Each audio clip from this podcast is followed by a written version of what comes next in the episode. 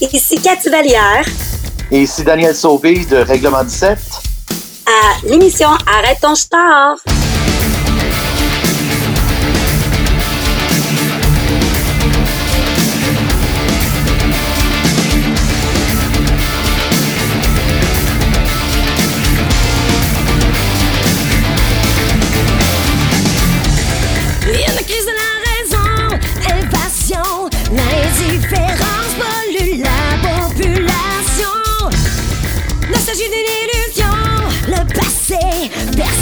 narrative archaïée de la société.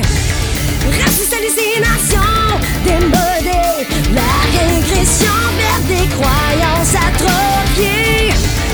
Prisonniers de tradition, ligotés, ils s'empêchent de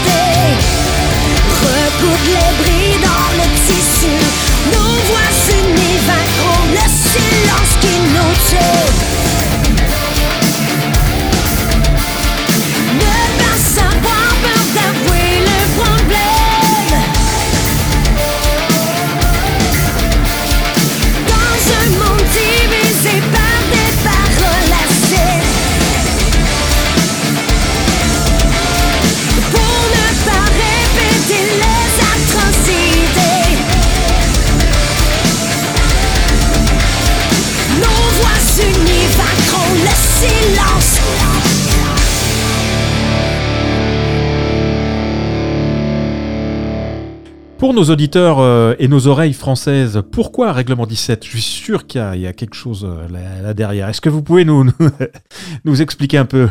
Euh, Règlement 17, c'est une référence à une loi ontarienne qui date d'une centaine d'années, qui s'appelait le règlement 17. C'était essentiellement une loi d'assimilation qui interdisait l'enseignement en langue française partout dans la province de l'Ontario c'est un peu, là, on fait un petit cours d'histoire euh, de la francophonie canadienne. C'était un petit peu le début, la communauté en Ontario francophone qui se tenait debout comme communauté. Il faut considérer aussi à l'époque qu'il n'y avait pas nécessairement de distinction il y a 100 ans au Canada entre euh, les Québécois, entre euh, les Franco-Ontariens, euh, entre les Acadiens. On était tous des Canadiens français à l'époque. Puis là, ça, c'est pré-révolution tranquille au Québec et tout ça. Donc, le Québec était vraiment très impliqué aussi un peu dans, dans ce mouvement contestataire qui a finalement pas vraiment mené à grand chose au niveau de, euh, de longévité. Euh, la loi est restée sur les livres pendant, pendant peut-être une trentaine, quarantaine d'années. Ça n'a pas duré très, très longtemps à cause des mouvements de contestation. Il y avait des profs d'école qui empêchaient les euh, forces policières de rentrer euh, avec des épingles à chapeau. Euh. Donc, c'était vraiment là, le début là, de contestation en Ontario pour les droits linguistiques. Donc, on a un petit peu emprunté ça parce qu'on est quand même un groupe assez contestataire dans la vie. Et puis, euh, vous êtes euh, quand même assez nombreux. Ça, on, on le- on l'oublie souvent. Je crois qu'il y a combien? 600 000 francophones, un- presque un million de francophiles, c'est ça? Euh, tout à fait, oui. Ça, c'est juste en Ontario. Puis là, on, on parle de, juste au- en tant que francophone à l'extérieur du Québec, on parle d'à peu près 2 millions de populations euh, qui sont quand même en milieu mi- minoritaire. Puis on, on rajoute, euh, quoi, Cathy, au Québec, sont, on est rendu 8 millions, je crois. Oui, Euh, exactement. Donc, euh, ben, c'est ça, c'est euh, c'est c'est les, les descendants des premiers pionniers français euh, qui sont encore euh, bien là, euh, bien ancrés au Canada. Je voudrais rajouter de quoi là-dessus. Moi, je suis québécoise, je suis l'intrus du, du groupe, puis euh, le règlement 17, c'est quelque chose que j'ignorais, que les Québécois ne sont pas au courant un peu.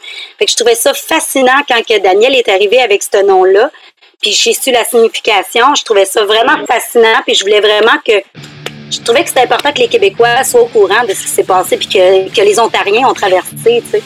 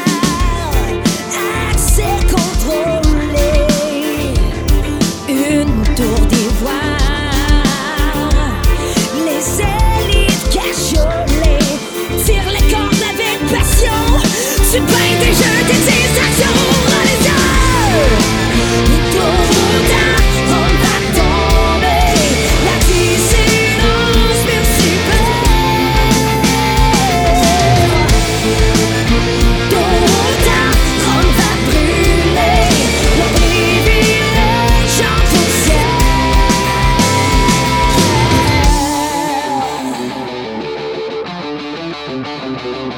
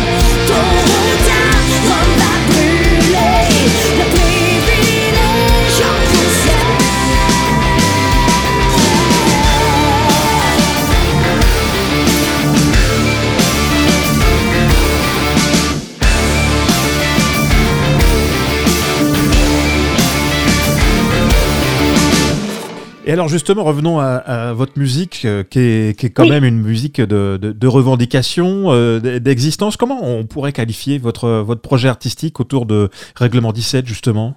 Pour nous, ça a toujours été euh, un peu la musique avant tout.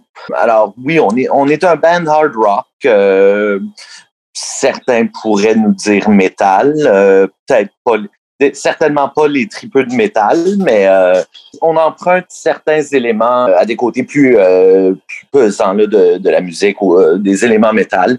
Euh, mais pour nous, on est quand même un band, euh, on, on se dit hard rock. À l'intérieur de ça, on a toujours eu un peu, un peu des propos contestataires. Pour- ben, du moins pour moi, ça fait partie d'une des fonctions de, de musiciens, d'artistes qui datent d'il y a très longtemps aussi. On- euh, la musique populaire est un petit peu peuplée de, de textes revendicateurs et, et- et ainsi de suite. Alors, euh, pour moi, c'est un peu suivre la tradition euh, d'autres artistes qui ont fait ça. Tu sais, Cathy et moi, aussi, on a grandi à écouter du Rage Against the Machine. Alors, c'est sûr que ça a eu une, influ- une influence assez importante sur nous au niveau de justement de, de, de ce désir de, de re-questionner euh, re-questionner les systèmes de pouvoir et ainsi de suite.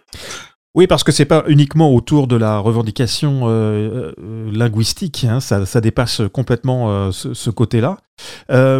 Cathy, comment, comment toi t'es es arrivé dans cette formation et comment tu as, réussi à t'imprégner justement de cette contestation forte de Règlement 17 Personnellement, j'étais déjà une personne qui aimait prendre position. J'ai toujours été une personne que je peux pas dire qu'une grande gueule, mais j'ose avoir le panache de dire des choses comme ça. Euh, j'ai rencontré Dan, ça fait environ, ça va faire 13 ans qu'on célèbre notre 13e année. Et puis, c'est arrivé vraiment euh, par un hasard de la vie, mais par la lignée du destin. Puis, euh, il y avait déjà une chanteuse dans le groupe. Le groupe s'appelait un autre nom à l'époque. L'album était déjà fait. Puis, il s'en allait euh, lancer l'album. Puis, la chanteuse a décidé de quitter dernière minute. Donc, euh, Dan se lance à la recherche d'une chanteuse et comme par hasard, on a eu des amis en commun. On est tombé là-dessus. J'ai passé l'audition. C'était le jeudi, puis le dimanche ou le lundi, on était en, train d'enregistrer l'album. J'apprenais les chansons à mesure. On les enregistrait. C'était notre premier album a été créé comme ça. Donc, on, s'est donné le nom de Règlement 17 à ce moment-là. Puis, euh, dans le fond, le noyau de ce groupe-là a toujours été moi et Dan. On était ceux qui se sont soutenus pendant 13 ans de temps. euh. Donc, c'est ça l'histoire. Et toi, tu pratiquais déjà ce, style de musique?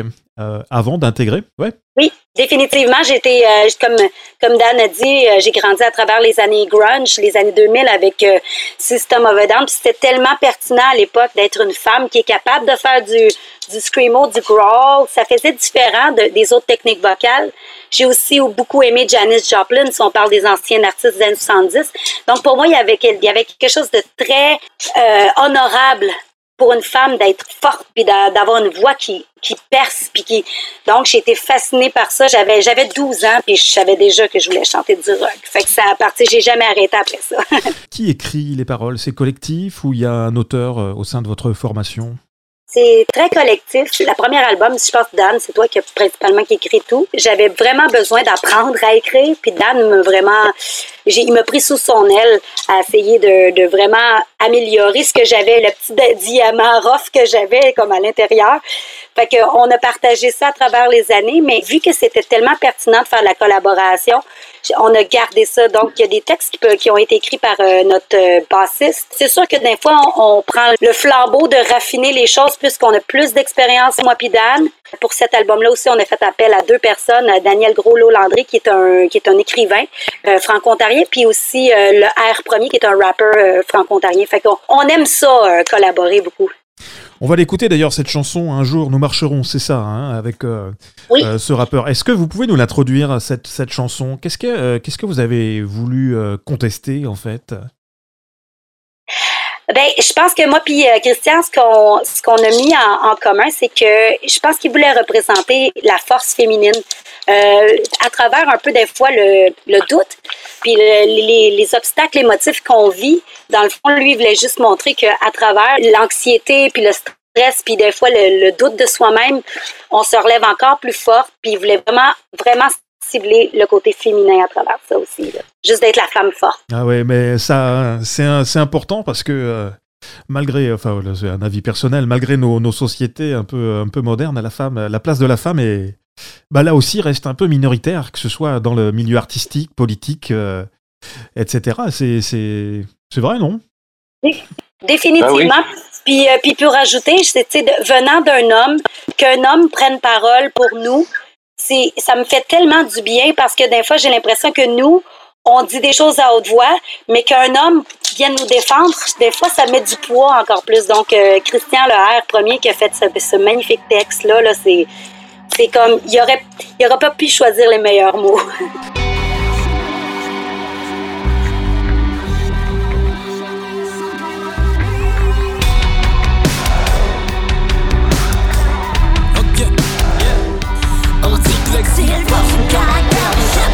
Les moments d'accalmie Ces instants où la bataille fait rage Vomir à bout de la calomnie quand arrive. L'orage que l'ennui rôde Comme un ennemi j'oublie pas que derrière je hier D'être aussi dans une autre vie. Confirmé, je me retire Un tour d'ivoire. Faire le vide, chercher la force hein,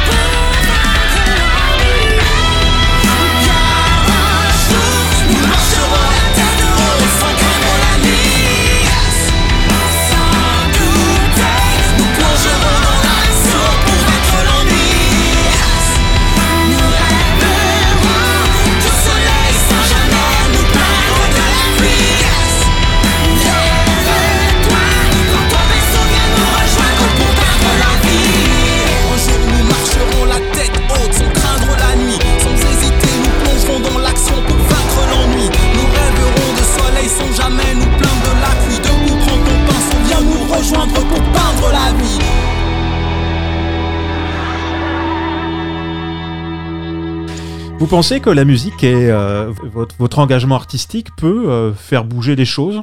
Écoute, c'est- sûr que oui. à un certain point. C'est sûr que c'est pas une chanson qui fait que les, les choses vont changer du jour au lendemain, mais no- notre fonction sociétaire comme artiste, justement, quand on parle de quoi que ce soit, c'est d'inspirer, de mettre de la lumière sur ces enjeux-là. Sûrement un peu de façon éditoriale. Il y a un côté qui est un peu journalistique dans ça. Mais le progrès, ça se mesure pas euh, en un an, en, en une décennie. Le vrai progrès, ça se mesure sur des siècles. Le progrès social, c'est indéniable. Où est-ce que ça s'en va? Sur une échelle de temps assez longue? Là. Si on s'en va vers une société qui est plus équitable, Quel est votre public euh, aujourd'hui? Il est en Ontario, il est jeune, vous bougez aussi dans les autres euh, provinces? On se promène quand même un petit peu partout au Canada au niveau de notre portée. Quand on a commencé le projet, on pensait que historiquement, je veux dire, le rock, ça a toujours mieux marché avec des publics plus jeunes. Moi, ce que je constate de plus en plus, c'est c'est beaucoup plus large qu'on penserait. Moi, je connais un bon nombre de d'individus qui sont dans leur cinquantaine, dans leur, soixantaine même, qui aiment vraiment ça, euh, qui consomment ce genre de musique-là quand même de façon assez régulière. Ça même, ça m'avait même un peu surpris. C'est un constat qu'on a fait dans les dernières années. Dans l'industrie canadienne, juste à cause de la taille de l'industrie, c'est quand même beaucoup plus difficile d'avoir l'attention des médias et de l'industrie parce que c'est un peu une industrie de subsistance comparativement, disons, au marché euh, français, au marché américain, où il y a un bassin de population beaucoup plus important. Donc, la dynamique est quand même assez différente. Puis, on se fait souvent dire, ouais, tu sais, le rock, c'est pas pour tout le monde. Je trouve que c'est un préjugé. Les gens que je rencontre, pas nécessairement juste en spectacle, mais juste des gens de tous les jours que, à force de les connaître, euh, non, ils écoutent vraiment des affaires beaucoup plus, euh, appelons ça beaucoup plus à vie qu'on penserait. Euh, donc, moi, ma nouvelle phrase, c'est euh, non, le rock, c'est pour tout le monde, c'est juste qu'ils ne savent pas encore.